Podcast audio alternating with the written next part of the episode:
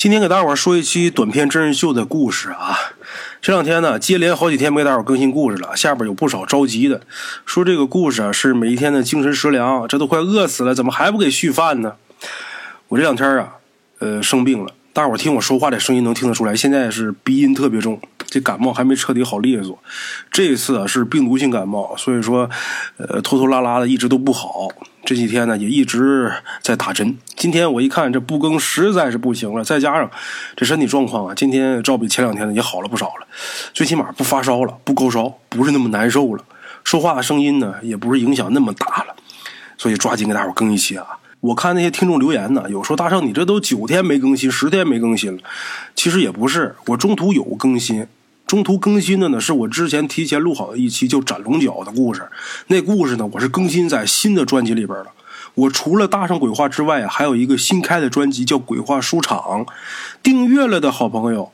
就很容易，呃，能发现我那个专辑更新了。但是有不少没订阅的，不知道那个专辑的，所以你就看不着。如果说在大圣鬼话里边你听的不过瘾，你就把鬼话书场那个专辑订阅，那也是免费的。里边的节目呢，都是我选的比较精品的一些节目啊。所以说这个不够听，你就去那个听吧。啊，闲话少说，书开正文，给大伙说故事啊。有这么句话叫“福无双至，祸不单行”。我估计这句话列位都听说过。这句话的意思呢，就是说幸运的事情呢，它不会接踵而至，但是不幸的事情呢，很有可能接连发生。哎，给提供咱们今天这个故事这位鬼友呢，也是一位老朋友了，就是之前我们大圣鬼话专辑里边有一期节目叫看牌和祸根那一期，给咱们提供故事的那位鬼友，他之前由于喉癌这个喉咙做过手术那位啊，这个故事今天的故事也是他给提供的。咱们这位微信名字叫峰回路转的鬼友老哥，他说呀，在他生平之中，到目前为止，双喜临门的好事呢没有碰见过，可祸不单行的人间悲剧倒是经历过两次。他说的这两件事呢都是真事而且都是他自己身在其中的事情，不是他信口开河。这两件事情回想起来，每一件都令他刻骨铭心、没齿难忘。一九八九年冬天。那一年，他们镇的镇政府啊，积极响应上级的指示精神，准备在全镇开发推广烤烟这个项目。烤烟这个项目是个致富项目，当时呢，对于广大老百姓来说，还属于是新生事物，大伙儿都认识不上去。种烤烟这个东西吧，不但投资大，而且劳动强度也大，手里边又没技术，之前没种过，没有经验呢，所以说风险很大。村干部、镇上的干部动员了小半个冬天，也没人报名。转眼到了一九九零年春天，春节也过去了。如果说再不动员落实，就误了农时了。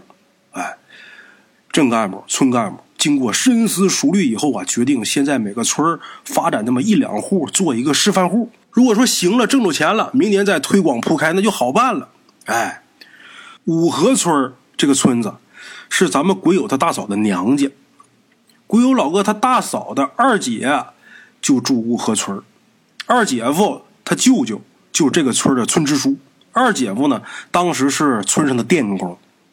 二姐他们家当时啊，一家五口人，一个姑娘俩小子，两口子。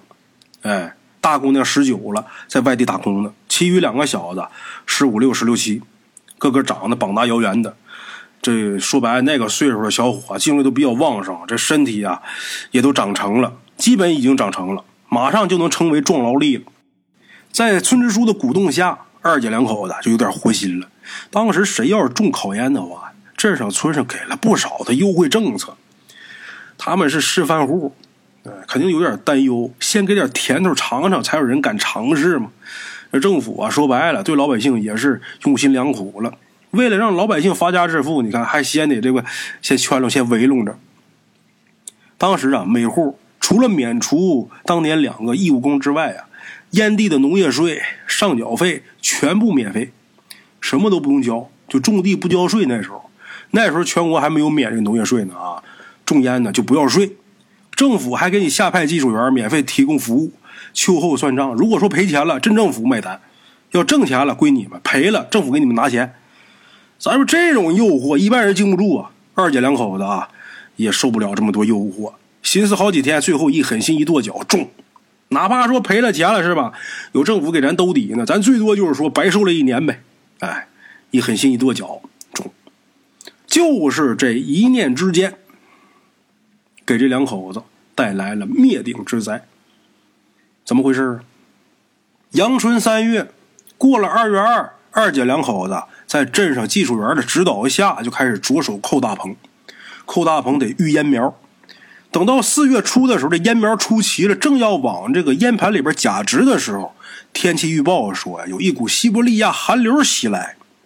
为了不让这烟苗冻死，确保万无一失，二姐两口子让儿子全上爷爷家住去，腾出被褥把这烟苗都盖好，又在技术员的指导下，在大棚里边点上两盏两百度的大灯泡。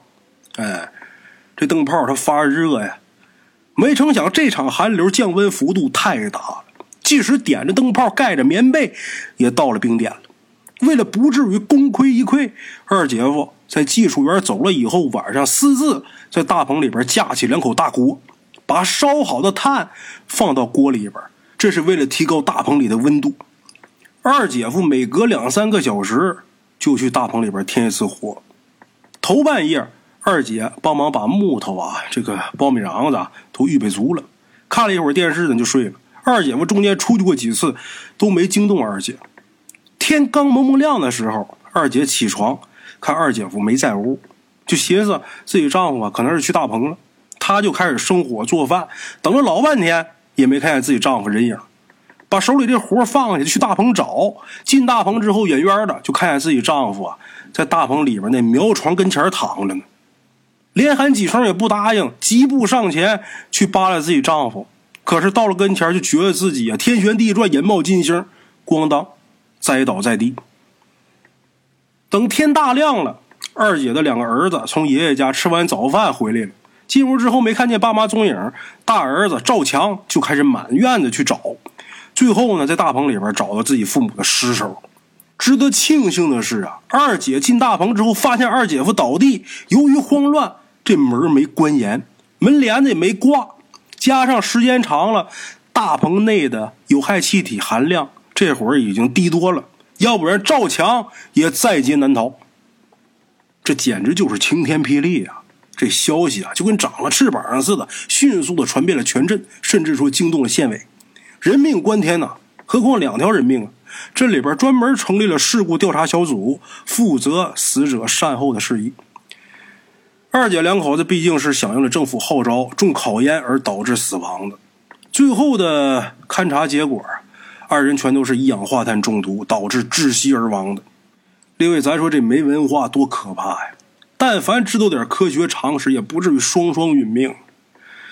咱们鬼友说这事儿简直就是可怜、可悲、可叹出殡那天，咱们鬼友特意骑着自行车去了，远远的就听见五河屯哭声一片。等来到近前，看这院子中间整整齐齐的摆放着两口深红色的大棺材，院子里边挤满人了，少说也得有一百五六十号。当时咱们鬼友这眼泪啊，唰的一下就下来了。赵强走到近前，给咱们鬼友磕了个头：“三叔来了。”咱们鬼友点下头，赶紧把他扶起来。这会儿啊，他也已经哽咽的说不出来话了。他倒没一会儿，开棺的时间到了。亲朋好友们向死者进行最后的告别，在场的人呢，除了司仪先生强忍着悲痛，其他人无不掩面而泣。尤其是那三个孩子，哭的那最厉害，翻身打滚，顿足捶胸，撕心裂肺。鬼友大嫂他们呢，一共是姐弟十个人，个个悲痛欲绝。鬼友大嫂心脏病都哭犯了，几度昏厥，一时间整个院子乱成一锅粥，哭声一阵高过一阵，方圆十里都能听得真真切切。幸好村支书事先把二姐两口子双方的父母啊都给关起来了，要不然呢，白发人送黑发人那局面那就更难控制了。眼看到十点了，村支书于支书马上吩咐司仪先生起灵，因为到坟营地啊还有不少活动呢。于支书又指派妇女主任刘英找了几名妇女，把死者的大女儿赵青看好，必要的时候采取强制措施。因为当时丁叔这大姑娘哭得最凶。之后又吩咐叮嘱赵强兄弟二人节哀顺变，顾全大局，早早的让双亲入土为安。两个小子毕竟是男孩，也挺懂事的，止住哭声，强忍悲痛，在父母的灵车前面给开道。列位鬼友，像这种一家同时走两口子的事儿啊，很少能碰见。咱们鬼友也是第一次碰见如此悲壮的场景。当时啊，他绞尽脑汁，挖空心思，用尽他平生所学，也找不出来一个恰当的词语来描绘当时那个场面。那个场面就是铁石心肠的人也得为之动容。总之就是一句话：前所未闻，闻所未闻。这白事这丧事在十二点之前呢，总算是顺利的完成了。从打坟地回来，按照老理儿得在白氏事主家吃顿饭，因为上山去啊，给抬重啊也好，还干嘛也好，回来不能空着肚子走，这是规矩。咱们国友回来之后，赶忙洗了把手，喝了一口水，嚼了一口饼干，趁人不注意，推着自己的自行车就走了。他走的时候啊，一边走一边回头张望，也不知道有多少人陆陆续续都离开了。这顿饭谁能吃得下去？咱们国友一边走一边寻思：人的生命就这么脆弱吗？二姐两口子才四十多岁，年富力强，活蹦乱跳的，说没就没了。他们两个虽然说啊没有同年同月同日生在一起，但是却同年同月同日死在了一处啊。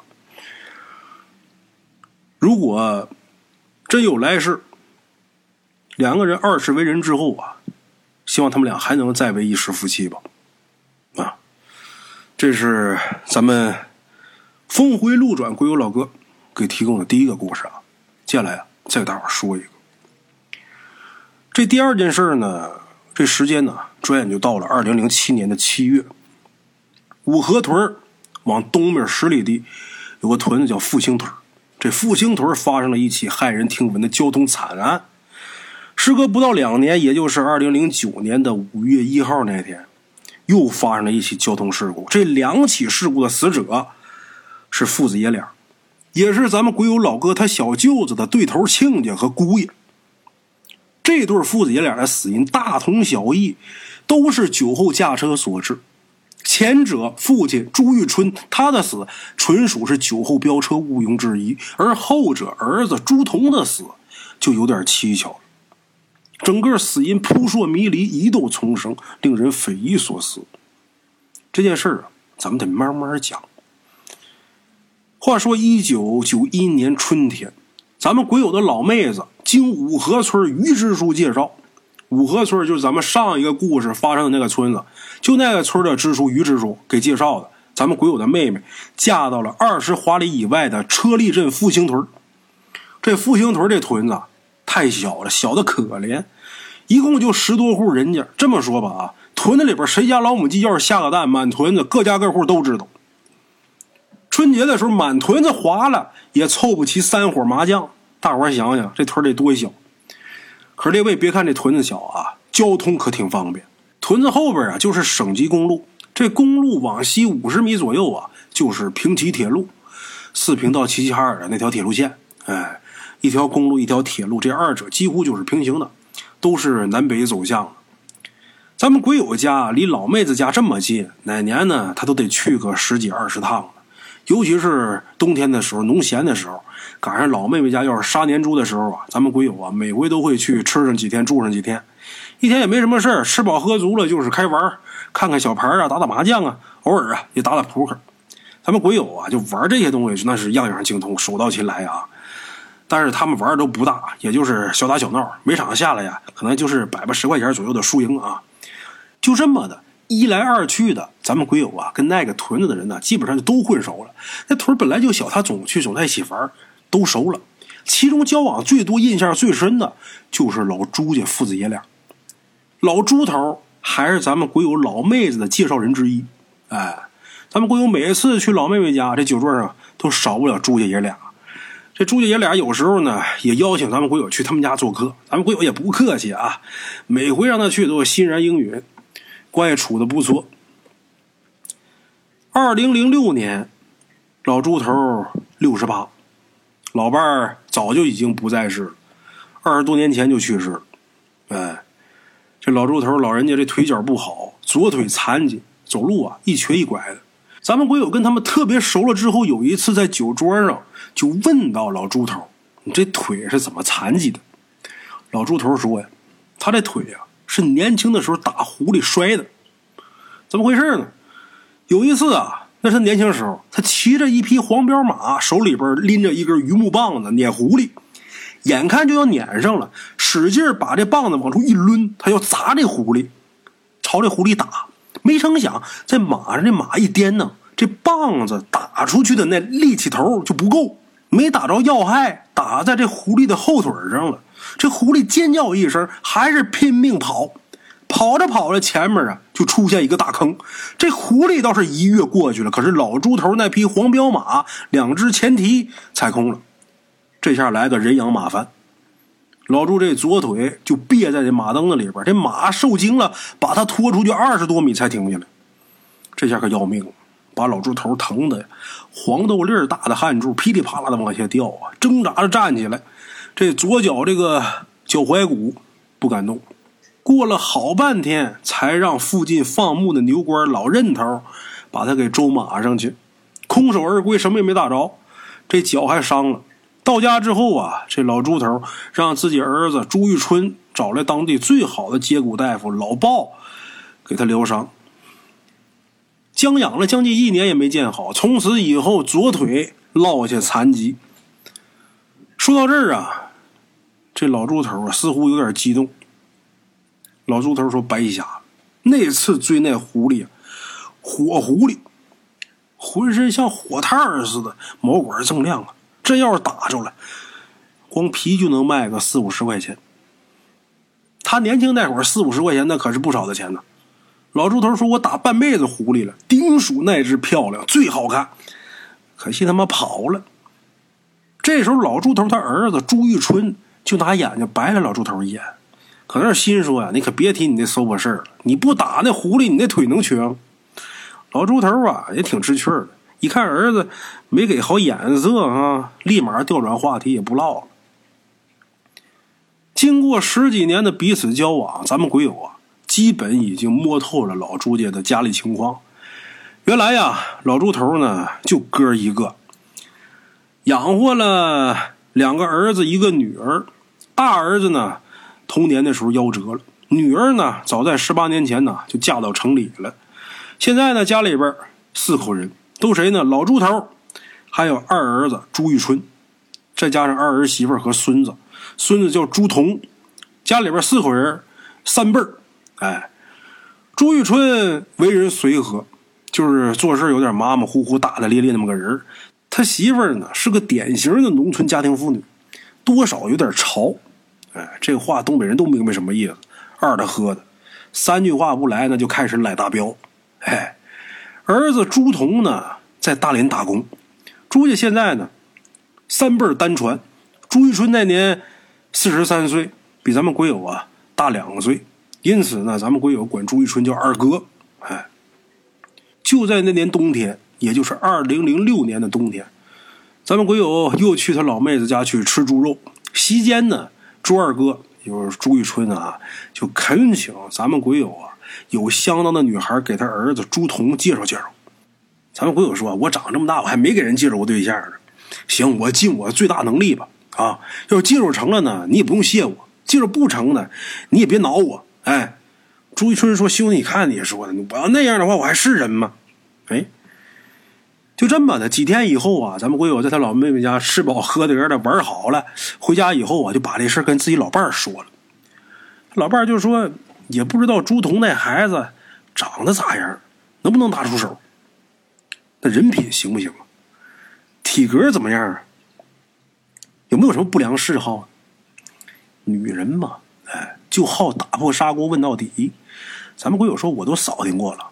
朱彤那孩子长得不错，中上等的个儿，胖乎的，挺敦实的，没什么脾气，为人挺正派的，既仁义又仗义，而且还稳重。也听说啊，从来不喝大酒。两三天呢，抽一盒烟。美中不足的就是长得眼睛有点小。鬼友他老伴儿说：“这倒无关紧要，只要身体好，人品正，知道过日子，你就行了。要不然把小秦给介绍介绍吧。”那么说，小秦是谁？小琴呢，就是咱们鬼友他老伴的亲侄女，哎，他二弟弟的大女儿，咱们鬼友小舅子的女儿。那年多大？二十一，比朱彤呢小两岁。朱彤那年二十三，两个人呢岁数相当，家庭条件呢也比较接近，都是地地道道、普普通通的农民。而且呢，两家相距啊还不到二十里地，离得也不远。就这样，咱们鬼友老伴儿征得了他二兄弟两口子的同意以后，鬼友呢就给自己老妹妹打电话，让把话转告朱家，让朱家把朱彤从大连给招呼回来，相看相看，得先看对象。哎，没几天，这朱彤啊从大连回来了，咱们鬼友跟老伴儿把两家召集在鬼友他老妹子家见了面，俩孩子还真就谈成了。哎，当天这俩人啊就互相交换了信物，就确立了恋爱关系。紧接着呀，这两家也都先后喝了定亲酒，会了亲家。经过几个月的相处还有了解，这俩孩子整天都是形影不离，感情非常融洽，几乎是达到了如胶似漆的地步。嗯，从到那以后，咱们鬼友再去他老妹妹家呀，可就又多了一个身份了，多了一个介绍人的身份，这身价高了。哎，跟朱二哥成了亲家了，再去老朱家，那招待的规模档次那也提高了啊！这跟以前就不一样，以前就是朋友，这会儿这沾上亲带上故，而且孩子的婚事人家给介绍的了不起啊！那介绍人没人，那到多人都得是，呃，坐雅座上高堂的呀。哎，这时候朱彤啊也就不出去打工了，在家跟他爸朱玉春一起种那四晌多地，四晌地可不少了啊！列位像南方的朋友可能不理解这四晌是多少，这多少晌多少晌地啊？可能这种事儿在东北啊出现的概率比较高，因为东北地比较多。这一晌地啊，在东北来说一般是十五亩，四晌地就六十亩地呀。这一家人呢，就光伺弄这些地也足够用了。哎，转眼到了二零零七年的春天，平齐铁路呢要扩建加修复线，朱玉春。也就朱同他父亲啊，也不知道通过哪位朋友，在工地上呢就谋了一份美差。什么差事呢？给工地打井，干嘛呢？就是看着这些什么压路机呀，这些个呃工地现场的器械机械。哎，这工作呀，为什么说是美差呢？很简单，又轻巧又省事中午呢修路的时候，工人回去吃饭的时候看两个小时，晚上呢再看一宿。晚上看着这些东西，其实啊就是睡觉。这地方离家又近，骑摩托车那就是一勒油门的事儿。白天呢，种地干活什么都不耽搁。晚上在那说是看，也就是睡觉。白天还能该干嘛干嘛。那一个月还不少给钱，那不挺好的吗？七月份的一天傍晚，这朱玉春朱二哥骑着崭新的摩托车，那时候那摩托是幸福幸福牌摩托大幸福，我不知道各位见没见过啊？反正我小时候对那摩托车印象特别深刻，那声浪简直了，哒哒哒哒哒哒，特别响。哈，这摩托车我印象特别深。七月的一天傍晚，朱二哥骑着崭新的这幸福摩托车上咱们鬼友他老妹子家借油壶。哎，借油壶。那天他也不知道在哪儿喝的酒，下车的时候差点啊没来个狗啃屎。踉踉跄跄进屋，说明来意啊！我来借油壶。咱们鬼友他老妹子一看他喝的红头胀脸，满身酒气的呀，就挺不爱瞅的，没好气儿就说：“那大塑料壶都装着呢，倒不出来。有两个小的，你借不借？不借就拉倒啊！看你喝这死样，你赶紧把摩托扔这儿，让朱彤替你打听去。”朱二哥呀，扶着门框，摇晃着身子，含糊不清的说：“ 喝喝喝这样酒，算算啥呀？”嗯，没事儿，不耽搁打精。喝多了，说完之后离了歪斜的就走了。上这摩托车呀，上了三次才上去。那踹火踹了好几脚才着火。之后一加油门，一溜烟奔屯子东头去了。鬼友他老妹子怎么喊都没喊住。那么咱们说，朱二借油壶干啥呀？他不是在工地上看压路机吗？他想弄点外快，趁着晚上夜深人静的时候，从咱这压路机里边弄点柴油出来，留着自己用。这属于典型的监守自盗啊。第二天早上，噩耗传来，朱玉春朱二哥出车祸了。怎么回事呢？人家大货车在路边停着，司机下去解手，他骑着摩托车直接就撞大货车这个尾部上。他那摩托车的前轱辘啊，紧紧的卡在那大货车的两个后轱辘中间。这个大货车的车型应该是那种后八轮，前四后八，前面四个轱辘，四个轱辘都是单的，后边呢也是四个轱辘，但都是双的，这叫前四后八。他在摩托车。那个前轱辘卡在后边的两个轱辘的中间，那俩五十斤的塑料壶飞出去二十多米。那朱二哥撞得面目全非，原来是瓜子脸这会儿变成大头人了，脑袋都扁了，鲜血脑浆溅了一地，现场还能闻着酒味儿，你说他得喝多少酒？那真是惨不忍睹，这不就是作死吗？过去农村啊，有句顺口溜叫“想要死得快，买个夹脚踹”，夹脚踹就摩托呀。那玩意儿危险，你看你开车啊，那叫铁包肉；你骑摩托那叫肉包铁。列位啊，骑摩托一定把头盔戴好，一定要慢。你看出车祸，你要开小汽车的话，那死亡率不会那么高，因为这个。安全措施比较好，你是气囊啊、安全带啊这些东西啊。如果说不是那么特别特别快，轻易也死不了人。但是这摩托车超过七十公里，那就生死时速啊！即便你戴着头盔，地上有什么尖锐的硬物，一旦要刺进你的身体里边，那也立马就完了。所以说这东西啊，骑的时候一定要小心。咱们鬼友他也好喝酒，但是他喝完酒之后啊，从来不骑摩托。就是骑骑自行车，实在要是喝大了啊，就拿俩腿走，架不良，人也不骑摩托车，连自行车都不骑，这叫小心驶得万年船啊！当天交警处理完毕之后啊，就把朱二的尸体呢拉到县殡仪馆。第三天，老朱家就开始张罗火化呀、安葬啊。咱们鬼友呢由始至终都参加。在县殡仪馆临火化前，亲友们不都得瞻仰一下遗容吗？虽然说朱二这会儿他这个遗容已经经过化妆师精心的美容和整形了，但是啊，就即便给弄好之后，也认不出来这是朱二。他生前的容貌没有办法恢复，死相那就别提多难看了吧。如果说不看大厅里面的花圈跟挽联，就光看这尸首，谁也不相信躺在眼前的这是朱二。哎，就装那样。火化以后，随行人员一起就来到这个坟地安葬。朱彤身披重孝，双手捧着他爸的骨灰盒，那就哭成泪人了。眼睛本来就不大，这回啊，根本呐就看不着瞳孔。老朱头呢，给他儿子准备了一口小棺材。老朱头没来，这白发人送黑发人不吉利，没来。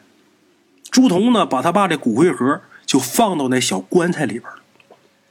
连棺材在骨灰盒就都埋了。回来吃饭的时候，就有人窃窃私语，就说这小棺材里边放骨灰盒，在咱们这一代啊，还是前所未有啊。这怎么感觉不太吉利呢？你说会不会祸及子孙呢？咱们鬼友呢，虽然是见多识广，但是对于这方面的事儿还是孤陋寡闻。在酒桌上呢，他也没敢说啊，因为他也不确定，只能是洗耳恭听。前几天呢，咱们鬼友还特意问我，问大圣，就说这个小棺材里边放骨灰盒，是不是不可以？这事儿啊，我跟咱们鬼友也也是解释了，这东西是，呃，得看什么情况，啊，也分什么地方，也不能说绝对的不可以。比方说啊，要是犯重丧的话，有的解决办法啊，就是在棺材上面再落一个棺材，就是在大棺材上面再放一个小棺材，这是化解重丧的一种办法。有的呢也是放到棺材里边，就放到棺材瓤子里边，得分什么情况。还有大上小的时候，前些年呢，就刚实行火葬的时候，强制火葬的时候，这个儿女呢也都会按照惯例给父母准备一口棺材，一口大棺材。咱们这边讲究这个棺材的规制，一般像条件好的啊，有的那呃，甚至说老人吧，他自己都要求要求自己儿女啊，我死以后我要一个松木的大五八的棺材啊。有的说啊，我要一个呃四六的就行；有的说那三七的就可以。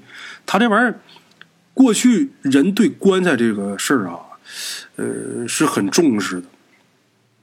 这棺材代表人死了之后到地府的一个居所。什么叫五八？什么叫四六？什么叫三七？之前大圣在这个节目里边也没少介绍。你像五八的棺材啊，它就是这个棺材天，就棺材盖它是八寸；这个棺材帮它是五寸，就指这个板的厚度。八寸，大伙想想那多厚实，这叫五八，叫大五八。那棺材看着特别敦实啊，板子也厚。你这棺材厚，它就不容易烂呐，这玩意儿就好啊。那好棺材谁看谁稀罕呢啊？尤其是老人啊，我死以后能有这么个棺材就行了。那四六那自然就是那天六寸，那那那板子那崩那是四寸，这叫四六。还有三七的啊，就这个刚实行火葬的时候，就是我们家这一代，就大上我们家这一代啊，基本上也都给老人呃预备棺材。但是强制火葬你不烧也不行，烧完之后刚烧完你不得有个东西收敛吗？在这殡仪馆弄个骨灰盒，便宜的啊。把这骨灰先收敛进来，之后呢，把这骨灰盒再放到这口大柴里边。我们这边也有这种情况，也没有说就怎么怎么不好的。这个事儿真得分情况分地方。但按理说，这种情况就重棺。如果说这个人死的时间、下葬的日子不犯重丧的话，你这么弄的话，确实不好。啊，这真得是看什么情况啊！这朱玉春死了之后，老朱头给他儿子预备一口棺材，他孙子把他装骨灰那个骨灰盒就放到这个小棺材里边，然后连棺材在骨灰盒一腿都埋了。这事儿大伙得能听明白，哎，给大伙交代清楚。反正这种情况，咱们鬼友说，他活五十多岁了，他还是头一次经历。朱二死了以后，经过交警的争取，给了朱家三万块钱的丧葬费。没过多长时间，朱彤从这笔钱当中啊取出一部分，又买了一辆幸福牌摩托车。他爸就骑这个摩托车撞死的。哎，死了之后不是给三万块钱吗？朱彤拿出一部分买了一辆新的，之前那辆撞撞废了，他爸还死了，那摩托不能要了，又买了个新的。买完这摩托之后，没事呢，就骑着摩托车去老丈人家，也就是咱们鬼友他小舅子家。哎，这朱彤的对象就是咱们鬼友他小舅子的姑娘，哎，鬼友他媳妇的亲侄女。到那儿之后，驮上小琴去兜兜风啊，或者说骑这摩托去镇里边办点事儿啊啥的。呃，骑这摩托倒也挺方便啊，也挺潇洒快活。咱们鬼友每回看着朱彤啊。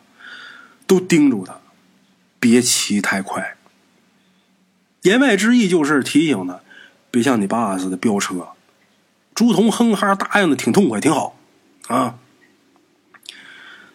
朱二的死啊，打击最大的得说是老朱头，就朱玉春的死，对老朱头的打击是最大的。他儿子年轻啊，有对象有什么的，后边日子还长呢。哎，自己父亲虽然说死于意外啊，伤心难过一阵子，但是最难过的还得说是老猪头。这老猪头命也是真他妈不好，幼年丧母，中年丧妻，这回又来一老年丧子，这是人生三大不幸，全让这老头一人摊上。你说这其中的滋味，我估计也就只有老头自己知道了。他儿子死完之后啊，他这人就跟傻了似的，成天坐炕上叨叨咕咕自言自语，时不时的就往东边张望张望。为什么往东边望？他儿子朱玉春朱二的坟就在他们家东南，离家也就三里多地，坐炕上就能看着那坟。老头欲哭无泪，有的时候自己打自己大嘴巴，说自己做损了，都是自己年轻的时候打狐狸打的，造孽了。要不然不能落下这下场。他年轻的时候可不是光打那一只狐狸，他打半辈子狐狸，那只是没打着跑了的。就觉着自己作孽了。从那以后，老朱家剩下老少三辈儿三口人。老朱头那是爷爷辈儿的，朱玉春他死了，他还有个媳妇儿呢，也就朱彤他妈，再加上朱彤，老少三辈儿一共就三口人，一辈儿一个，日子还得过呀。朱彤年轻，这些年呢净打工了，庄稼活呢还不熟练。鬼友的小舅子，也就是朱仝的未来老丈人，还有鬼友的三小舅子，啊，朱仝这老丈人是鬼友的二小舅子，还有三小舅子，时常来村里边帮衬，甚至说手把手教朱仝。那年收秋啊，他们三家一起收的。三春不敢一秋忙，老朱头呢也坐不住了。在炕上坐不住了，拖着一条瘸腿，起早贪黑的给做饭、喂猪、喂鸡，白天削高粱，晚上扒苞米。啊，那一年呢，收成还不错。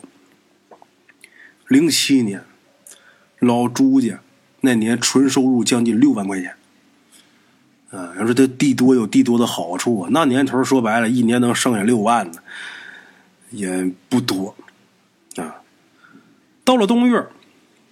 在咱们鬼友和他老伴儿的主持下，给朱彤还有小琴完了婚。第二年，这俩孩子生了一个可爱的大胖小子，给这孩子取名叫福生。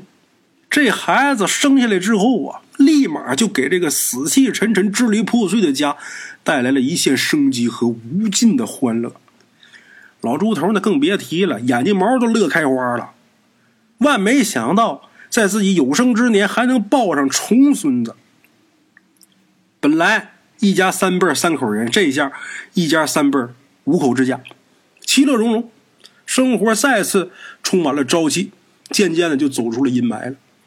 要么说有的时候啊，我就看有些家长一说孩子啊，我养你多么多么不容易呀，怎么怎么地的啊，让这孩子你将来得如何如何的。有时候我看我挺生气的啊。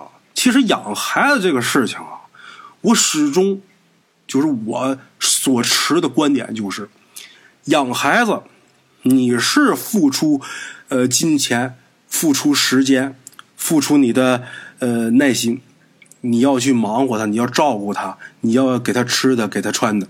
但是你虽然付出了这些东西，你得到的可不止你付出的这些东西，你得到的更多。孩子会给你带来快乐。会给你带来希望，会让你踏实，会让你不完整，会让你没有任何起色的人生又燃起了新的希望。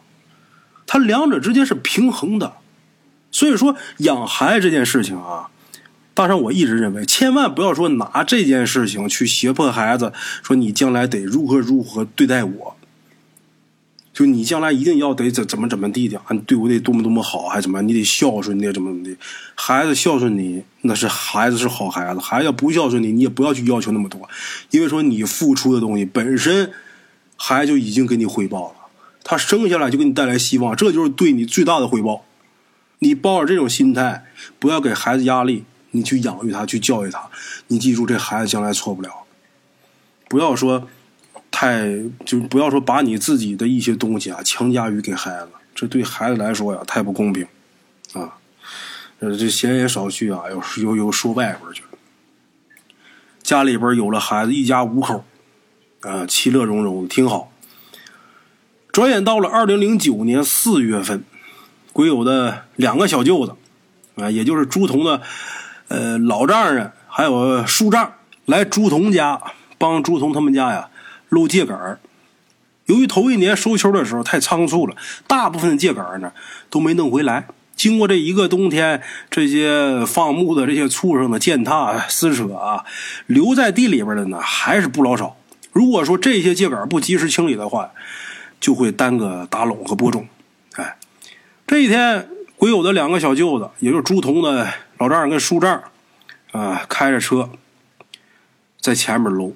朱彤跟小琴呢，在后边这个串堆儿，两个人呢一边干活一边听着手机里的歌。突然发现前面这秸秆堆跟前啊，有一只动物蜷缩在那儿，时不时的呢还发出一种哀鸣。朱彤跟小琴走到近前，仔细一瞧，是一只母狐狸，这嘴巴尖尖的，黑嘴巴，两撇胡须啊，黄里透白，多少有点白头旋和白尾巴尖全身红毛，但是这个毛色呢发焦，没有光泽，左后腿膝关节以下都磨出老茧了，显然这条腿已经残废多少年了，瘦的就剩一把骨头，这皮包着。被小青跟朱仝发现的时候，已经奄奄一息了。中午回家吃午饭的时候，朱仝就把这只狐狸给抱回家了，准备把这狐狸给养好。养好之后呢，再放走。到时候是死是活，就看他造化了。吃饭的时候，朱仝给狐狸夹了两块鸡肉，放他面前。放到狐狸跟前，这狐狸连闻都没闻，那就别说吃了呀。看这狐狸这样，已然是病入膏肓了。中午，老猪头陪着鬼友的两个小舅子，也就陪着自己孙子这老丈人跟叔丈喝了三两多酒。吃完饭呢，朱二的媳妇儿朱彤他妈把桌子收拾完了，沏上茶。这爷仨呀，开始喝水。朱彤跟小秦骑着摩托上镇里边去买菜去了。仨人一边喝水一边聊天，就发现老朱头啊。不停的盯着地上那只狐狸，这老头越看越觉得这只狐狸就是当年他撵的那只，就是老猪头子腿摔坏那次他撵的那只狐狸跑的那只。这只狐狸也沾点白头旋和白尾巴尖他这左腿很可能就是当年老猪头子用棒子打的。这真是不是冤家不聚头啊！老猪头心想：这么巧，心里边犯嘀咕。那狐狸也怪，看见老猪头之后啊，就没好眼神的瞅他，而且看见老猪头吓得浑身直哆嗦，直往桌子底下钻。这时候，老猪头就问咱们鬼友他三小舅子，也就是朱仝的这叔丈，就说：“老三呐，你戴不戴狐狸帽子？你要戴，把这只狐狸整死，我给你做顶帽子。”鬼友他三小舅子一听，赶紧摆手：“我可不带，我可不带！现在谁还带那玩意儿？”话音刚落，地上趴的那只狐狸，嗷的一声，咬舌自尽。怪不怪？这狐狸一听说要把他给弄死，做帽子，咬舌自尽。没一会儿啊，朱仝跟小琴回来，一看见这狐狸死了。问明缘由，后悔呀，后悔自己不应该救他呀。这下可好，不但没救活，反倒把这狐狸害了。朱通直埋怨他爷：“爷你怎么这样啊？你说，哎呀妈，真不知道你跟他是哪辈子结的仇啊？你说你不说那话，他他他能死吗？他根本不能死。你说你那腿怎么瘸的？你忘了呀？你老怎么不长记性呢？”老猪头说：“那我也就是说说而已啊。”我哪知道他能自己死？这事能怨我吗？你看，老猪头还有理了。这件事是咱们鬼友他两个小舅子亲眼所见。昨天咱们鬼友还让他老伴通过视频的方式跟自己三弟弟，也就咱们鬼友的三小舅子又求证了一下，亲眼所见什么事儿？朱彤把地上那血迹给擦干净以后啊，把那只狐狸啊用丝带子给包上，拎着一把铁锹，拿到屯子西头一里地以外挖个坑，把这狐狸给埋了。哎，又过了能有二十多天，也就是五一那天晚上，朱仝刚吃完饭，隔壁陈强子来找他，干嘛呢？请他上镇里去吃烧烤。朱仝说：“我刚吃完饭，我往哪儿吃啊？我不去。你要诚心找，你不早点吱声啊？我都吃饱了，你来请我吃饭来了。”陈强子说：“呀，嗨，我刚从地里边压完滚子回来，我又没手机，我怎么告诉你啊？”走吧，我求你了，咱俩吃完烧烤再打一会儿游戏。朱仝一听说打游戏来了兴致了，赶紧跟小秦请示，让不让去？小秦说去行，你早点回来，孩子醒了找你，那哭起来没头没脑的。朱仝说，我俩吃完了之后玩一会儿就回来，不超过十一点。说完之后，骑上他那辆崭新的摩托车，驮着陈强子就走了。当天晚上，小秦呢跟这个爷公公就在家里边看电视，等朱仝。孩子醒了之后呢，又尿了一泡尿，玩了一会儿之后又睡了。十一点左右，这朱玉春朱二的媳妇儿啊，也就是小秦的老婆婆，打完麻将回来，一看朱彤还没回来，就让小秦呢给他打电话，赶紧让他赶紧回家呀，催一下。小秦这一打电话，朱彤电话关机了。小秦心想啊，这准是玩上瘾了，怕别人打电话呀打扰他啊，把电话关机了。玩的那地方离家里边得有五六里地，这会儿深更半夜的又不能去找，哎，随便吧，愿意玩玩吧。哎，爷儿几个各回各屋睡觉去。小秦怕来电话把孩子给吵醒，小秦把手机也给关机了。啊，第二天早上四点多钟的时候，一阵急促的电话铃声把鬼友的二小舅子给惊醒，就朱彤的老丈人。来电话的是车力交警中队的民警。让鬼友的二小舅子以最快的速度赶到车立镇南一公里的地方，那地方发生了一起交通事故，死者叫朱彤。交警用朱彤遗留在现场的手机给小秦打电话，小秦的电话关机，最后联系到这死者的老丈人，也就是咱们鬼友的二小舅子。哎，鬼友他二小舅子一接到电话之后，赶紧的火速赶到现场。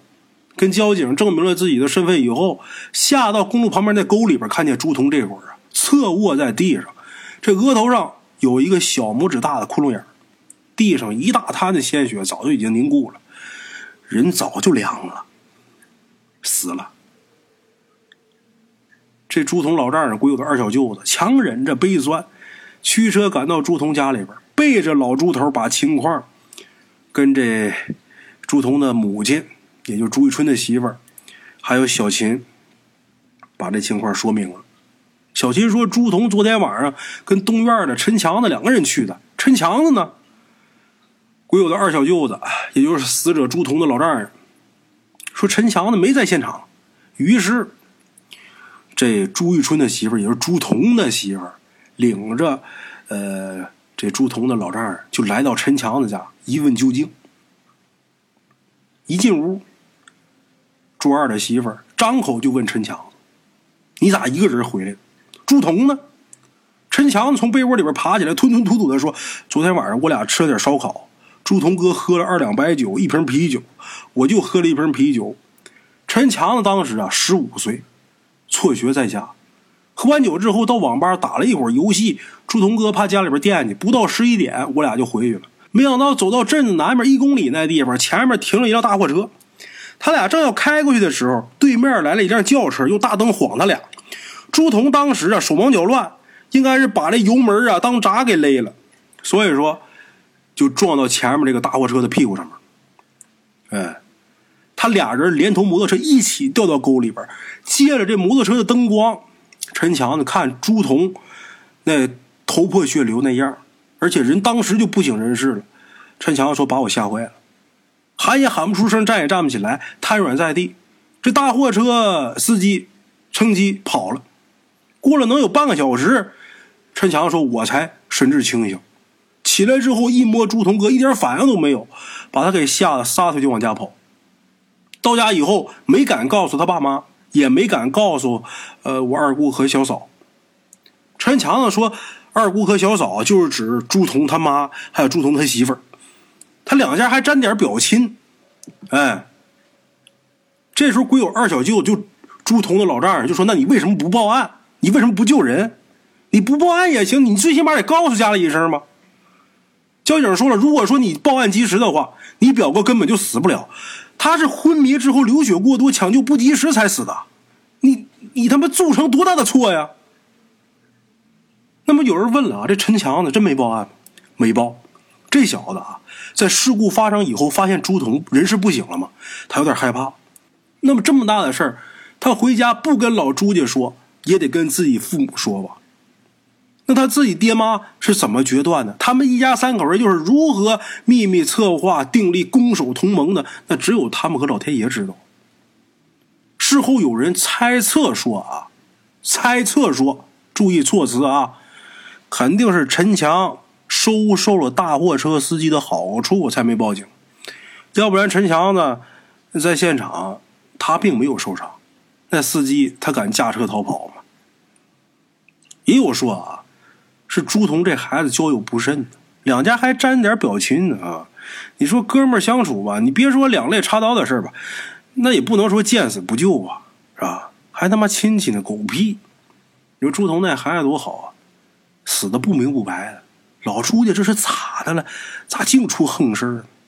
爷俩这事前后不到二年。这朱玉春在前面，朱彤在后边。老朱头在前后不到二年的时间里边，接连失去儿子跟孙子，那老爷子悲痛欲绝，简直就是痛不欲生，精神彻底崩溃了，成天以泪洗面，时不时的就嚎啕大哭。把他儿孙的死都归结于自己年轻的时候杀掠太重，才招来的报应。啊，作为一个常人啊，难免这一生当中都会杀生，但你得分杀什么。你杀猪、杀鸡、杀鱼，咱说这毕竟啊，它是人类餐桌上的一道菜，因为说老天爷就这么给安排的啊，弱肉强食。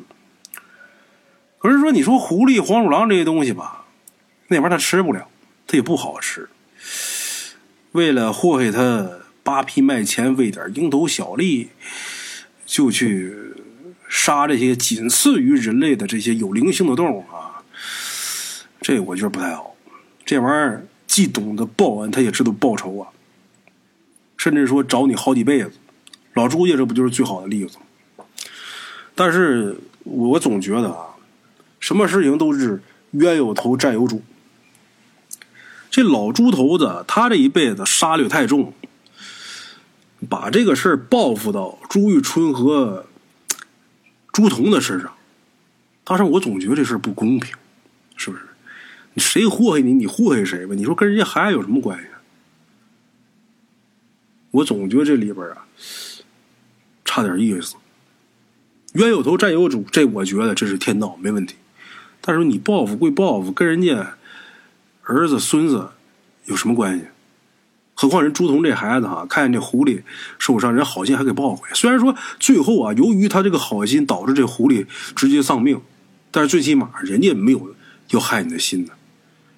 你说老猪头子他杀戮太重，你把他弄死得了呗？你使点什么法术是不是？你让他坐炕掉炕洞里边，直接就熏死。哎，你让他喝凉水呛死，那算你本事啊？这可能也是上天注定啊！老猪头就得打狐狸，这狐狸还弄不了他，最后就只能报复到自己后人的身上。这可能也是天意吧？啊！朱仝一死，老朱家就剩下老少四辈四口人，你说这日子还怎么过呀？过不了了。小琴当天就抱着孩子回了娘家了。一年之后呢，又找了一对象。把福生呢寄养在自己父母家里边，就是寄养在咱们归友他小舅子家里边，一直到现在。这孩子今年十三了，上五年级。这狐狸啊，好歹算是没做绝啊，给老朱家留下一条血脉。那朱仝一死，朱仝他妈，也就是朱玉春朱二哥的媳妇儿，他那年四十多岁，那他能守一辈子寡？没有，后来也改嫁。老猪头剩他一个人了，儿子媳妇儿改嫁了，儿子死了，孙子死了，孙子媳妇儿回娘家也结婚了，把那重孙也带走了，这家就剩他自己。后来被女儿给接走了，接到城里了，在养老院待了三年，谢世了。一个好端端的家，就这么烟消云散。这故事我说到这儿。我不知道列位有没有发现，老朱家这爷俩的死因基本是相同的。哎，他俩可都是酒后骑摩托车撞在大货车尾部死的。爷俩骑的都是幸福牌摩托车，撞的是同一型号的大货车，而且这大货车又都是头朝南停着的。爷俩的死亡时间都是在十一点半左右，在殡仪馆。爷俩躺的都是同一个冷柜，列位，你说这事儿奇不奇？难道说真的都是巧合吗？三年以后，陈强子他妈突然间暴疾而亡，时年四十六岁。有人说是陈强当初收了大货车司机的封口钱，哎，陈家见钱眼开把这钱给密去了。他说：“你密点钱也行，你不能不告诉朱家一声啊！朱彤这孩子死的冤，这是来上老陈家讨命来了啊！这都是大伙瞎说。其实这个事儿啊，你说陈强他为什么没有报警？为什么回家之后没敢上老朱家去说去啊？